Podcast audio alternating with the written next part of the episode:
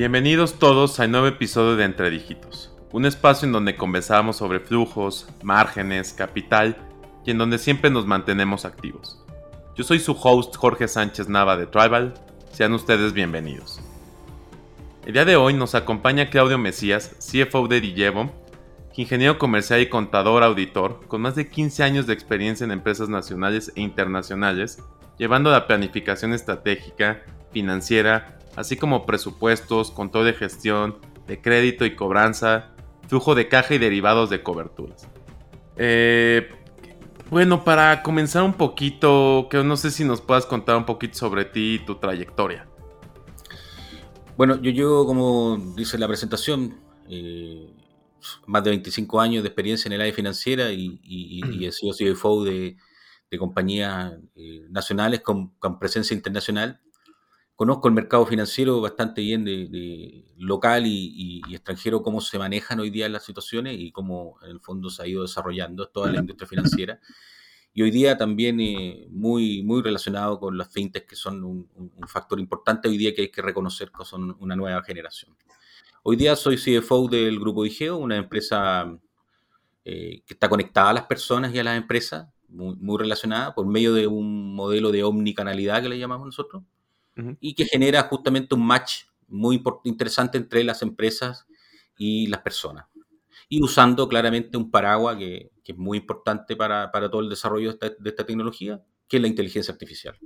Ustedes, me imagino, tienen un equipo bastante robusto de toda esta parte para desarrollar todo lo de IT justamente una de las de, los, de, los, desarrollos más, eh, más relevantes justamente que eh, es muy robusto el equipo de tecnología muy joven eh, con, muchas prácticas en el tema tecnológico y de inteligencia artificial y justamente nos dan el, espectro para poder llegar a, llegar a los productos adecuados a las personas por intermedio de, este, de, este, sistema de, omnicanalidad que en el fondo de dar dar una, una, una conexión por todas las vías que tienen hoy día las condiciones, desde un mensaje de texto hasta una receta de cocina, eh, pasa todo el proceso eh, eh, de, la generación de negocios que hacemos. Y por ende, el brazo más importante es la tecnología y la inteligencia artificial. Claro, que, que es, digamos, el, producto que ustedes venden, ¿no? Que, que es claro, claro. cuéntanos un poquito cómo es un día en Digevo. Mira, un día de bastante intenso, porque eh, se conjugan estas condiciones muy particulares de, generación de negocios. Las empresas quieren conectar a las personas y para dar esta conectividad eh, necesitan herramientas que eh, hoy día son mucho más, son mucho más estructurales que cercanas. Las personas tienen que recibir la, la información porque ya no hay nadie que se los pueda decir en forma presencial dadas las consecuencias del mercado hoy día, por ende, la persona tiene que recibir si su producto está en camino y eso hay, para eso hay un mensaje de texto, hay un WhatsApp, hay toda una circunstancia de información. Y además la persona también quiere tener eh, la mayor cantidad de, información para tomar decisiones que, en el fondo está fuera del, del contexto presencial. Entonces, hoy día se hace muy intenso en el sentido operacional, porque hay mucha transaccionalidad. Nosotros, para que te hagas una idea, nosotros transaccionamos 17 en el año pasado 17 billones de transacciones hicimos. Un montón enorme de gente que se conecta por estas vías. Estoy hablando de Chile, Perú, México, Costa Rica, Dominicana, Guatemala, Estados Unidos. Una gran cantidad de personas conectándose por, estas vías. Por ende, es, una, es un intenso trabajo que hay que hacer diario para mantener esto operativo. Por ende, las plataformas son un factor relevante hoy día para poder mantener toda esa operatividad muy bien aspectada. Sí, de acuerdo. Y platinos de esto, ¿qué es lo que más te gusta de tu trabajo, de este día a día? A ver, yo trabajo en una. He trabajado siempre en el área financiera. A mí lo que más me, apasiona es justamente eso. Por eso, eh, eh, una de las condiciones que me da esto es que siempre tengo que buscar eh, nuevas alternativas para mejorar estas situaciones. las empresas de, de, TI o las empresas de servicio o todas las empresas no tienen chimenea y no tienen una rueda, no tienen un manubrio. Por ende, cuando el sistema eh, te, pone en esta condición, tú tienes que en el fondo mostrar el valor agregado en el, y, la, y la posibilidad de hacer escalamiento de tu producto. Pero el sistema financiero formal no está preparado para eso. y, y, ese es un desafío que yo tengo todos los días de tratar de contarle al sistema financiero que, qué es lo que hacemos, que no tiene ruedas y que no tiene una chimenea. Por ende, y que hoy día es el mercado del futuro para poder desarrollar las nuevas tecnologías y cómo se va a mover esto. Eh, es, una, es una situación que lamentablemente es difícil de cambiar por la formalidad del sistema financiero, por ende las fintech aparecieron a, cambiar ese mecanismo y eso es lo que hoy día es más motivante cada día, es poder expresar y contar eh, a personas que no están en este mundo cómo, cómo lo hacen. Mi, mi, desafío más importante es tratar inclusive de hacer entender a mi propia familia qué es lo que hace la empresa. Sí. Algo re complicado. Pero, dijiste algo muy cierto, ¿no? Y es similar a los servicios, es cómo vendes esta parte, porque van a decir, oye, hay mucho que hacer, hay muchas personas que se dedican a esto, ¿no? ¿Cuál es tu diferenciador? ¿Qué es lo que vas a recalcar de tu producto para poder salir, ¿no? Creo que es algo complicado de hacer entender ahí de enfrente y creo que lo han hecho bastante bien. Gracias a Dios en eso hemos sido muy, muy claros para poder mostrar qué es lo que tratamos de hacer. Por la definición, parte con un modelo que en el fondo está de, como paraguas la inteligencia artificial y eso ya desde ahí hay que detonar y explicar qué es la inteligencia artificial, que es una palabra que la usa todo el mundo. Pero ¿dónde está aplicada esta, esta inteligencia artificial? ¿Cómo funciona? ¿Cómo funciona? ¿Cómo funciona? Eso es súper relevante eh, poder estructurar cosas como esas. Pero eh, eso es un desafío y un challenge que, que lo hacemos diariamente. Y creo que tiene un mercado bastante amplio ahora, como mencionabas, startups, ¿no? Las startups que siempre están buscando aplicar nueva tecnología a sus productos que te dan una ventaja impresionante. Creo que es un diferenciador bastante bueno. Sí, mira, el, grupo Digeo lo que, lo que ha tratado de desarrollar son productos que eh, generen una posibilidad entre lo humano y lo tecnológico que justamente haga esa combinación que hoy día siempre ha sido un, desafío, que no es que lo vamos a cambiar nosotros a lo, humano, sino que lo vamos a potenciar en el sentido de desarrollar mejor sus habilidades analíticas. El analítico, la parte analítica es que se ha perdido un poco acá y en el fondo, ¿para qué sirve este dato? Mira, yo, yo voy a cambiar un, poco en el punto y te voy a decir que hay una de las cosas que a mí me llamó mucho la atención de, lo, cuando yo eh, experimenté con Tribal. A mí, me, a mí, me, llamó mucho la atención eso porque cuando yo los, los vi la primera vez y hice eh, y los contraté, me di cuenta que ustedes habían avanzado varios pasos, o Tribal había avanzado varios pasos en el sentido de mostrar un dashboard, un simple dashboard, en donde tú gastabas el producto, donde tú gastabas la plata. y, fíjate que eso eh, da a entender cuánto tú hoy día puedes saber, cuánto tú estás invirtiendo, si eres, si eres bien eh, ordenado una vez, lo ordenas una vez, puedes saber en dónde te estás gastando la plata y para qué producto. Nosotros hicimos una distribución en el, primer producto que tomamos, que fue las tarjetas de créditos digitales, nos dimos cuenta de que podíamos armar una tarjeta de crédito por producto y adicionarlo directamente al centro de costo. Por ende, nosotros podemos saber que el centro de costo, por darte un nombre, OMIA, que es la, la parte de visión computacional que tenemos, gasta tanto en marketing, gasta tanto en LinkedIn, eh, entonces, es una condición que justamente hoy día la herramienta, que pareciera que un dashboard pasa, pasa a ser desapercibido, que, que es un Excel customizado, no, no solamente eso, es una herramienta de gestión que te permite tomar decisiones. Claro, y creo que ese seguimiento es básico para nuestras áreas de finanzas, porque realmente te ayudan en muchos aspectos, ver la tendencia de gasto, incluso como dices, la gestión de tu presupuesto, eh, cómo se distribuye, y de ahí tomar esas decisiones, ¿no? Que es lo importante, tener la mejor calidad de data para tomar una decisión. La, información hoy día en la data distribuida a nivel puntual permite la toma de decisiones para, saber en dónde apuntas tu rentabilidad de mejor aspecto. Cuando nosotros nos preguntan hoy día cómo, cómo se está moviendo el mercado hacia el, mundo, el mundo digital, que, es donde estamos insertos nosotros finalmente, en el mundo digital el gasto más importante está dado en el marketing. Porque tú, para llegar a la parte digital, tienes que usar un modelo de marketing fuerte. Sí, claro.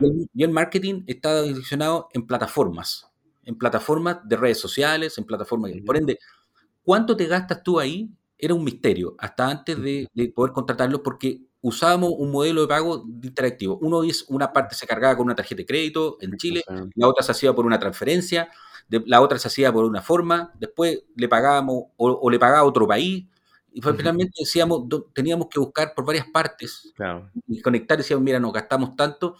Hoy día centralizamos eso, definimos qué concepto se va a llevar ese gasto, definimos al proveedor y se, automáticamente se puede determinar a dónde te gastaste la plata.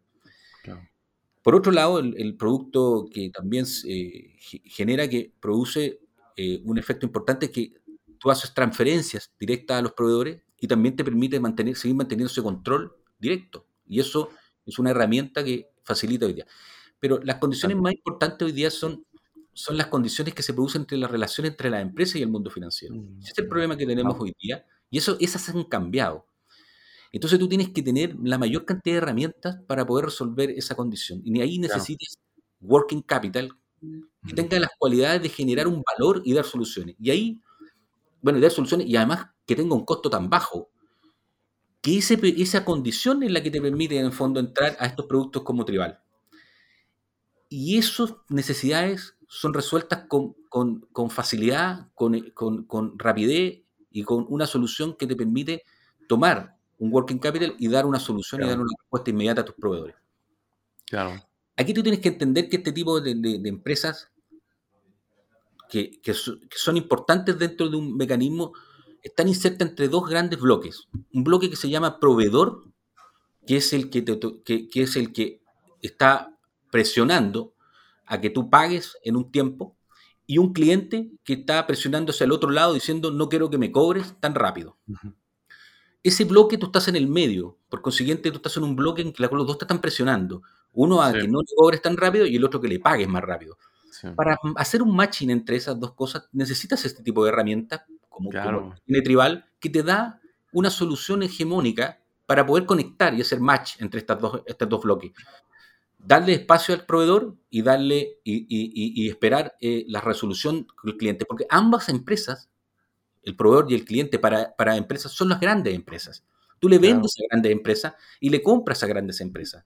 Entonces, y, y, empresas, a empresas que tienen políticas que tú tienes que acomodarte entre medio de esas políticas. Porque tú dices, yo soy súper flexible, claro, me tengo que acomodar en una política de pago de un cliente que a 90 días y me tengo que acomodar con un cliente, con un proveedor que paga casi inmediato, o eh, in advance. Y nosotros tenemos que estar en el medio acomodando, pagando antes, recibiendo después. Ese matching hay que conectarlo y estas herramientas como las que tiene Tribal son las que nos dan las soluciones para, para, un, para un futuro que es así hoy día. Sí, que te, ayudan mucho a controlar tu flujo, ¿no? Que hoy en día es importantísimo en la operación. De todas maneras, y, una gran herramienta, sobre todo la, última herramienta de Working Capital que sacaron, mm. que eh, yo, yo realmente la recomiendo porque justamente hace ese matching entre el proveedor y el cliente y hoy día nosotros podemos llegar hasta 90 días con un ciclo de pago que nos permite robustecernos, porque hay que salir, hay que salir de, de esa convergencia para poder hacer otro negocio y llevar esto mucho más grande. Perfecto. Y hablas de herramientas de gestión. ¿Cuáles crees que son las principales herramientas de gestión eh, financiera que todo CFO debe utilizar o que toda empresa debe utilizar? Hablas de estos dashboards o este control que, tenemos nosotros que te da la idea de gasto para flujos, pero ¿qué, ¿qué, otras herramientas crees que son necesarias? Bueno, yo, yo creo que el mundo, y así lo hemos desarrollado nosotros acá, tienes que usar Business Intelligence de alguna forma, la que tú quieras, el Business Intelligence que tú desarrolles, y ahí tienes varias marcas que tú puedes ver en el mercado y con, mucha potencialidad. Pero necesitas tú un buen panel de control con ese, con, con dashboards que te permitan tomar decisiones rápidas, en la cual tú tengas eh, conectado muy bien la estructura de desarrollo de, de tus productos, por otro lado, la operación del producto, pero también de la parte financiera, cómo está llegando eh, la cantidad de transacciones, porque la cantidad de transacciones que nosotros tengamos es la cantidad de ingresos que nos vamos a tener. Por ende, mientras más desarrollo es, eh, la transaccionalidad, por ende, los dashboards o los business intelligence que desarrollemos, sobre todo en el área financiera, que nos permitan tomar decisiones acertadas, tener adecuadamente los clientes que se están facturando, los clientes que están pagando, los proveedores que hay que pagar, el modelo que está usando de pago, de pago, y todo esto conectado en un dashboard que te permita tomar una buena decisión. Tú tienes que administrar un buen business intelligence. Sí, comparto mucho contigo. Creo que la data para nosotros es oro, ¿no? Y vivimos mucha parte de la parte financiera de tener buena data.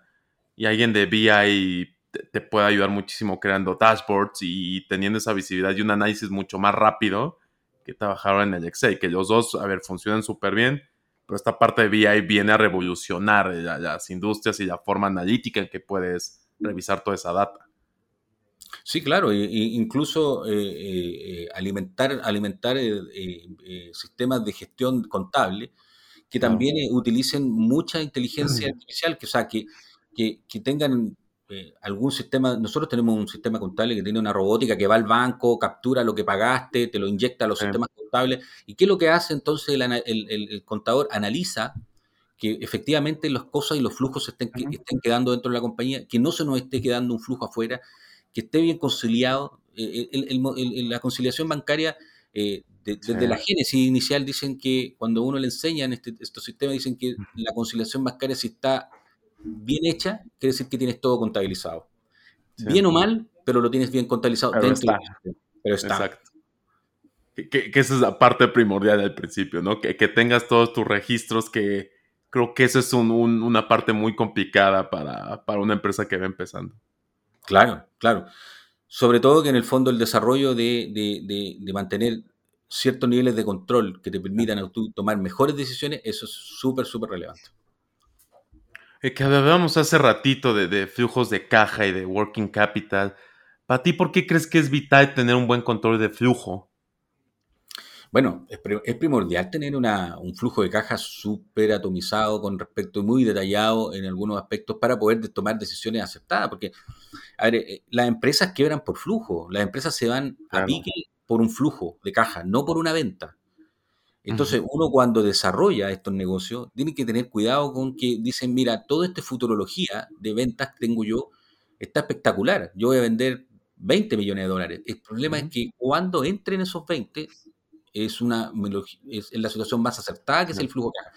El flujo de caja es primordial para las compañías mantenerlos estables, con un resguardo de seguridad, con eh, herramientas que te permitan mantener cierto nivel de resguardo. Por ejemplo, lo que nosotros hacemos mucho es mantener este tipo, esta, esta solución de tribal, mantenerla por un, por un resguardo porque falló el cliente y el proveedor está encima y tienes que resolverlo. Entonces, son cosas que tú tienes que usar, usarlas bien, usarlas cuando tienes que usarlas, porque eh, la, gestión tiene que ser tan bien adecuada que en el fondo tenemos que tener para todo una conexión. Este pago lo vamos a hacer porque va a llegar este ingreso esa conexión entre el flujo de caja es muy, muy relevante para la estabilidad de las compañías. Claro. Oye, ¿nos podrías dar unos consejos desde tu punto de vista de cómo se armaría un buen flujo de caja? Mira, la, yo cuando eh, llegué a esta compañía, les dije a, a, los socios, les dije que las compañías era igual que un equipo de fútbol. Hay que contratar al arquero primero. Ok. ¿ya? Porque goles, porque los goleadores tú los puedes encontrar en cualquier parte. Pero al arquero no en cualquier parte. No todos atajan goles. Por consiguiente, lo primero que hay que hacer, le dije yo, es que hay que contratar al arquero. Una vez que tengas al arquero, armas el equipo hacia adelante. Se arma de atrás para adelante. No se arma de otra forma los equipos. Por consiguiente, es lo primero que tienes que hacer. Después de eso, vas a conectar en el fondo toda la situación hacia adelante. Es decir, vamos a armar toda la compañía con las buenas estructuras y los buenos niveles de control que nos permitan. Control de gastos y aseguramiento, una palabra que hay que, hay que connotar hoy día, es un aseguramiento de ingresos. El ingreso hay que asegurarlo.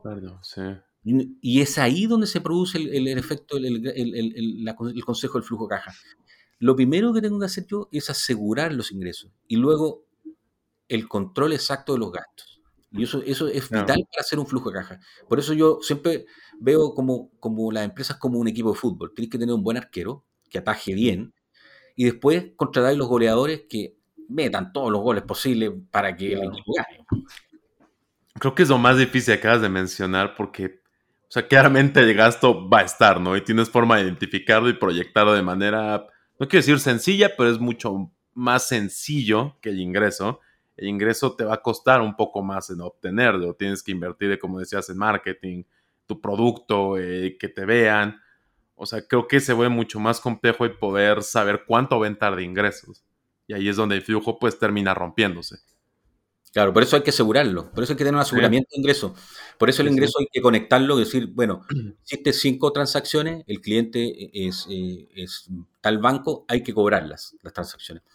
La venta, siempre que, vemos este tema, la venta no se materializa, se materializa con el ingreso a caja. Ahí se materializa la venta. Yo puedo hacer una venta, tener una orden de compra en la mano, vendí 100. Pero si ese ingreso no lo facturo y no genero caja, no sirve para nada. No sirve, exacto. Es súper relevante estructurar el nivel de ingresos con un aseguramiento. Y eso es un nivel de control que te permiten los, lo, lo que te decía recién, los BI, que te permiten decir, oye, transaccionamos, facturamos, ingresó. Ese, ese, esa mini trazabilidad, la muy sencilla, te permite mantener un aseguramiento de caja muy importante. Sí, totalmente de acuerdo contigo y me gusta tu analogía de, fútbol, de encontrar el portero para que puedas de ahí, digamos, avanzar con todo el equipo. Yo, yo soy el portero, ¿eh? En todo caso, acá. pues creo que muchos financieros terminamos siendo los porteros. siento que somos esta parte que mucha gente no observa, pero que son esenciales. O sea, como dices, si no tienes un buen portero, pues prácticamente por más que tengas al mejor delantero, no te va a dar, ¿no? Claro. Porque te van a hacer millones de goles, no te vas a dar cuenta y tenía los mejores delanteros. Si tienes 10 delanteros y no tienes un portero, eh, puede que metas muchos goles, pero te van a hacer muchos más también. Te van a hacer más, claro. Totalmente. Oye, Claudio, eh, ¿cuáles son las claves para que las empresas puedan lograr enfrentar los descalces de caja, dados estos nuevos ritmos de la economía? Se está moviendo de manera no quisiera usar la palabra agresiva, pero es muy agresivo el tema que estamos viendo económico en se escucha que hay inflación, que si pasa esto, que hay muchas cosas o muchos factores que están, pues sí, desacelerando la parte económica. Sí, mira, la convergencia hoy día total es eh, a nivel mundial y, lo vemos en Chile y lo vemos fuera de Chile. Nosotros, nosotros vemos una, una frenada que llamamos nosotros acá en Chile una frenada de camión fuerte, que en el fondo suena. La frenada, los camiones cuando suenan, cuando frenan, suenan, el chilleo y se, sintió. El mercado financiero está eh, expectante de toda la situación económica eh, y está expectante de cada ritmo económico. Por consiguiente, sensibiliza inmediatamente a nivel de tasa y a nivel de restricciones todo este modelo financiero. Y eso eh, produce un deterioro en los working capital. Porque, y más aún, como te explicaba recién, empresas como la nuestra que no tiene una chimenea ni un manubrio, ni, tiene nada de eso, por consiguiente, produce que tú tengas la mayor cantidad de alternativas para poder resolver los problemas de, caja. Los clientes te están pidiendo más plazo para pagar. Claro. Los proveedores están, están, restringiendo el crédito y entre medio tú quieres crecer. Lo cual es una paradoja porque este tipo me quiere pagar a 90 días y este que me quiere pagar, que me quiere cobrar al contado y yo quiero vender más. Sí, claro. en el área de finanzas uno tengo que yo lidiar con esos dos conceptos, en la cual uno le dice, pero el cliente quiere pagar a 90 y, el proveedor, pero, pero el proveedor quiere que paguemos a 30. Hay que lidiar con esa, con esa circunstancia y hay que tratar de que esto genere un match. Y para el match tú tienes que buscar herramientas de, de solución y estas herramientas de solución tienen que ser necesariamente eh, facilidades de crediticias que te den una herramienta para poder conectar este match. Si ese es el, gran, el gran misterio aquí. El gerente de finanzas o el CFO que, tenemos, que somos acá, tenemos que resolver un problema en la cual la, área comercial quiere expandir la venta a la mayor cantidad y, el, y, por otro lado tienes una condición de proveedores que no está directamente proporcionado a eso. Y eso tiene que darte una, herramienta que te permita eh, eh, hacer ese match. Sí, la verdad es que sí. Oye, desde tu experiencia, ¿cuáles crees que son los errores financieros más comunes de las empresas para enfrentar este tipo de riesgos no económicos? Por lo que me ha tocado ver en, mi tiempo de, gerente de finanzas, que las empresas trabajen con los ingresos y los ingresos eh, eh, que aparecen en el estado de resultados y no con los ingresos que tienen en la caja realmente.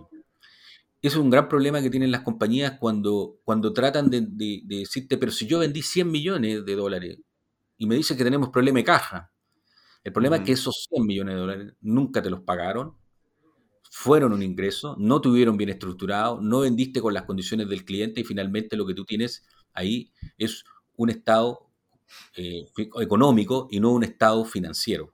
Financiero, sí. Esa, esa gran, ese gran error que cometen mucho en pensar que todo, todo ingreso va a ir a caja es el grave error. Lo que va a caja es el margen, es el EBITDA. Eso es lo que va a caja. Tu resultado después de pagar todos tus gastos.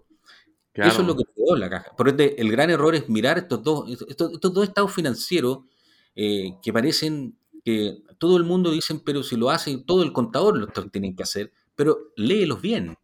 Lee un estado de resultado y di, oye, yo me gané económicamente, me gané 100, pero no financieramente, porque financieramente significa que yo, mi flujo de caja tiene desfases condicionadas. Es el gran error que se comete con conectar el estado de resultado conectar lo que debe ser un espejo. No es un espejo, porque la entrada de los ingresos son a fases distintas y los gastos van en una condición distinta. Por ende, debe, debe ser al final, debe entrar, sí, pero lo que te queda para el uso de servir deuda o, generar un adicional es el EBITDA y el, resultado, el EBITDA, eh, que es el resultado después de haber pagado tus gastos.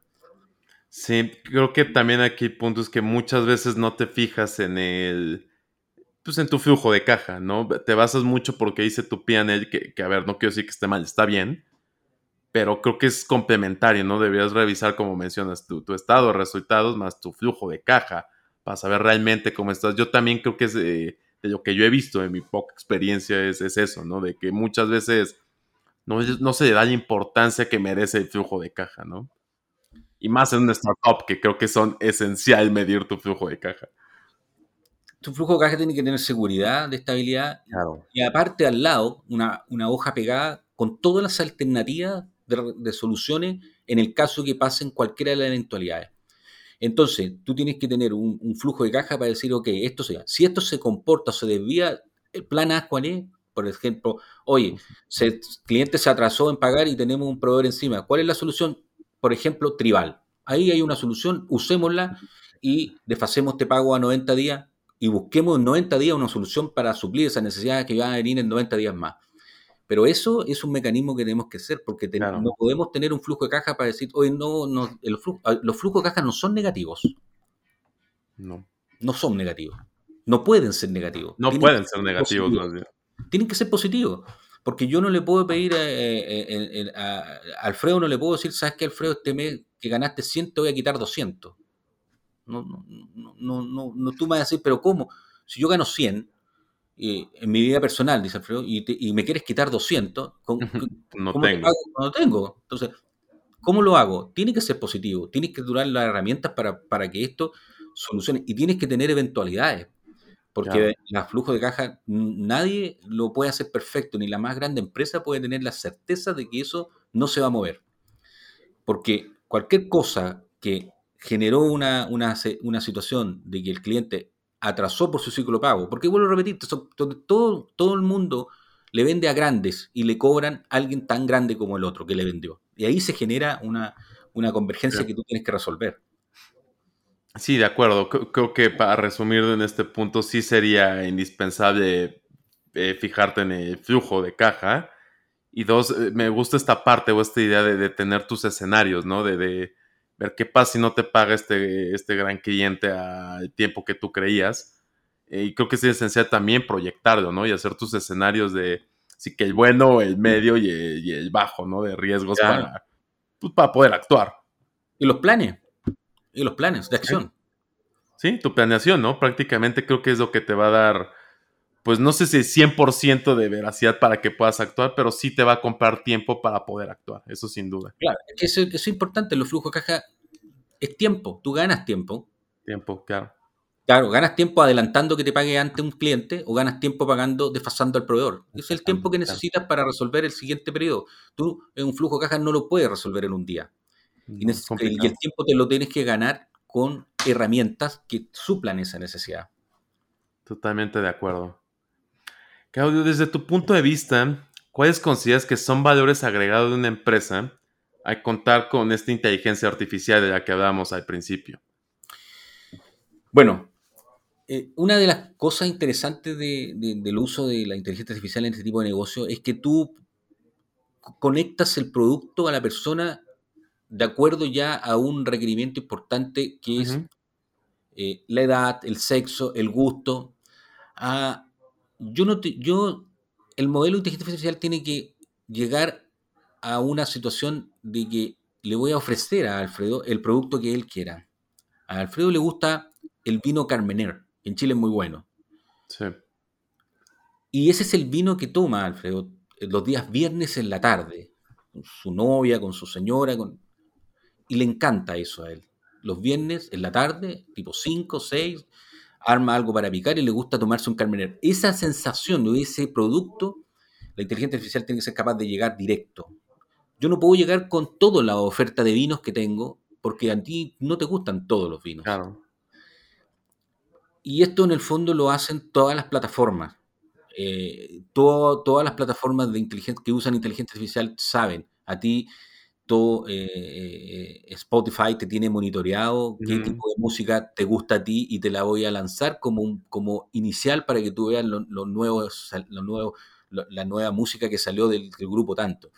Esto es exactamente lo mismo. Nosotros llegamos con un producto directamente a las personas que les permite resolver un problema eh, le permite dar una solución y tener, dar la posibilidad de obtener ese producto al nivel más, al precio más barato.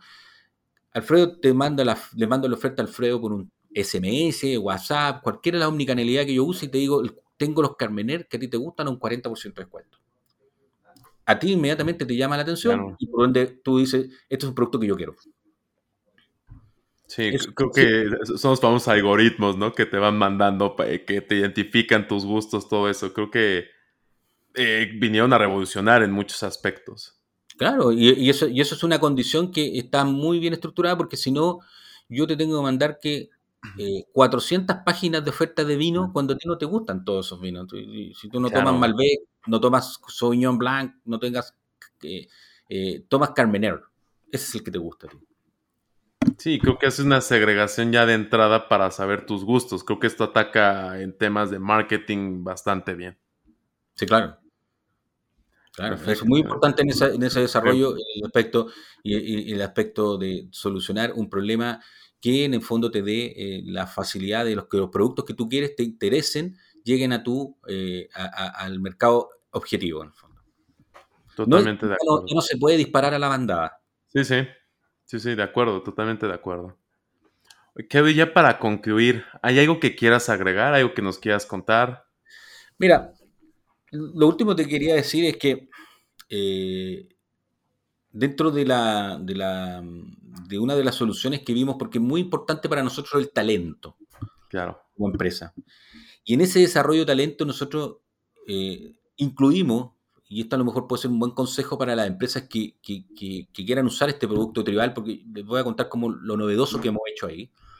Nosotros, en el aspecto talento, y para poder mantener, porque hoy día es, muy, muy importante mantener la fidelización de los empleados eh, al, interior de la compañía, eh, eh, hemos hecho, un, con, conjuntamente con el área de talento, un, beneficio para, darle a los empleados y les damos una tarjeta de tribal con un cupo determinado y eso le damos un beneficio para que ellos lo puedan ocupar en comprar productos, porque claramente son gente, eh, aquí el único viejo soy yo en la empresa, entonces gente joven, gente joven, que es un buen match también entre los seniors y los, nuevos. son, algunos son centennials, son millennials, yo soy baby boomer, pero bueno, es parte de... Pero esa conexión, en el fondo, el, el, el, el millennial o el centennial compra bajo plataforma y nosotros hemos determinado decir, oye, tienes una tarjeta de crédito, aquí está, digital, para que tú compres Amazon, lo que tú quieras, y te lo damos como premio por el, por el buen por el, por, el buen desarrollo que ha hecho tu trabajo, eh, la compañía te, te, da este beneficio. O sea, eso como novedad lo hemos desarrollado, nos ha resultado un montón. Eh, hemos logrado fidelización de las personas que trabajan con nosotros, mayor compromiso, y eso es algo novedoso que en fondo es interesante contarle como, como resultado de esta, de, esta innovación que, que hemos, hemos, hecho ahí en el tema de, de, los beneficios a las personas. Mencionaste algo muy importante que hoy en día para mí es básico, el talento y cuidar a tu talento. Eh, prácticamente es tu personal que mueve tu empresa, entonces sí creo que eh, no es consentirlo, es, es, dar de todos los beneficios que merece por, por, para ser recíproco. ¿no? Claro que sí. Perfecto, pues muchas gracias, Quedo, por tu tiempo. Te, te, agradezco mucho todo lo que nos platicaste, estuvo muy interesante. Vamos, a ti, muchas gracias por todo. Gracias a ustedes por la invitación. Encantado, cuando, cuando quieran. Perfecto, te agradezco. Con esto concluimos este episodio de Entre Dígitos. Muchas gracias por acompañarnos, Claudio, es un placer tenerte por acá. Y muchas gracias a ustedes que nos escuchan por estar pendiente de nuestros episodios. Yo soy su anfitrión Jorge Sánchez y nos vemos en la siguiente edición. No olvides suscribirte a nuestro canal de YouTube o en tu plataforma de audio favorito. Hasta la próxima.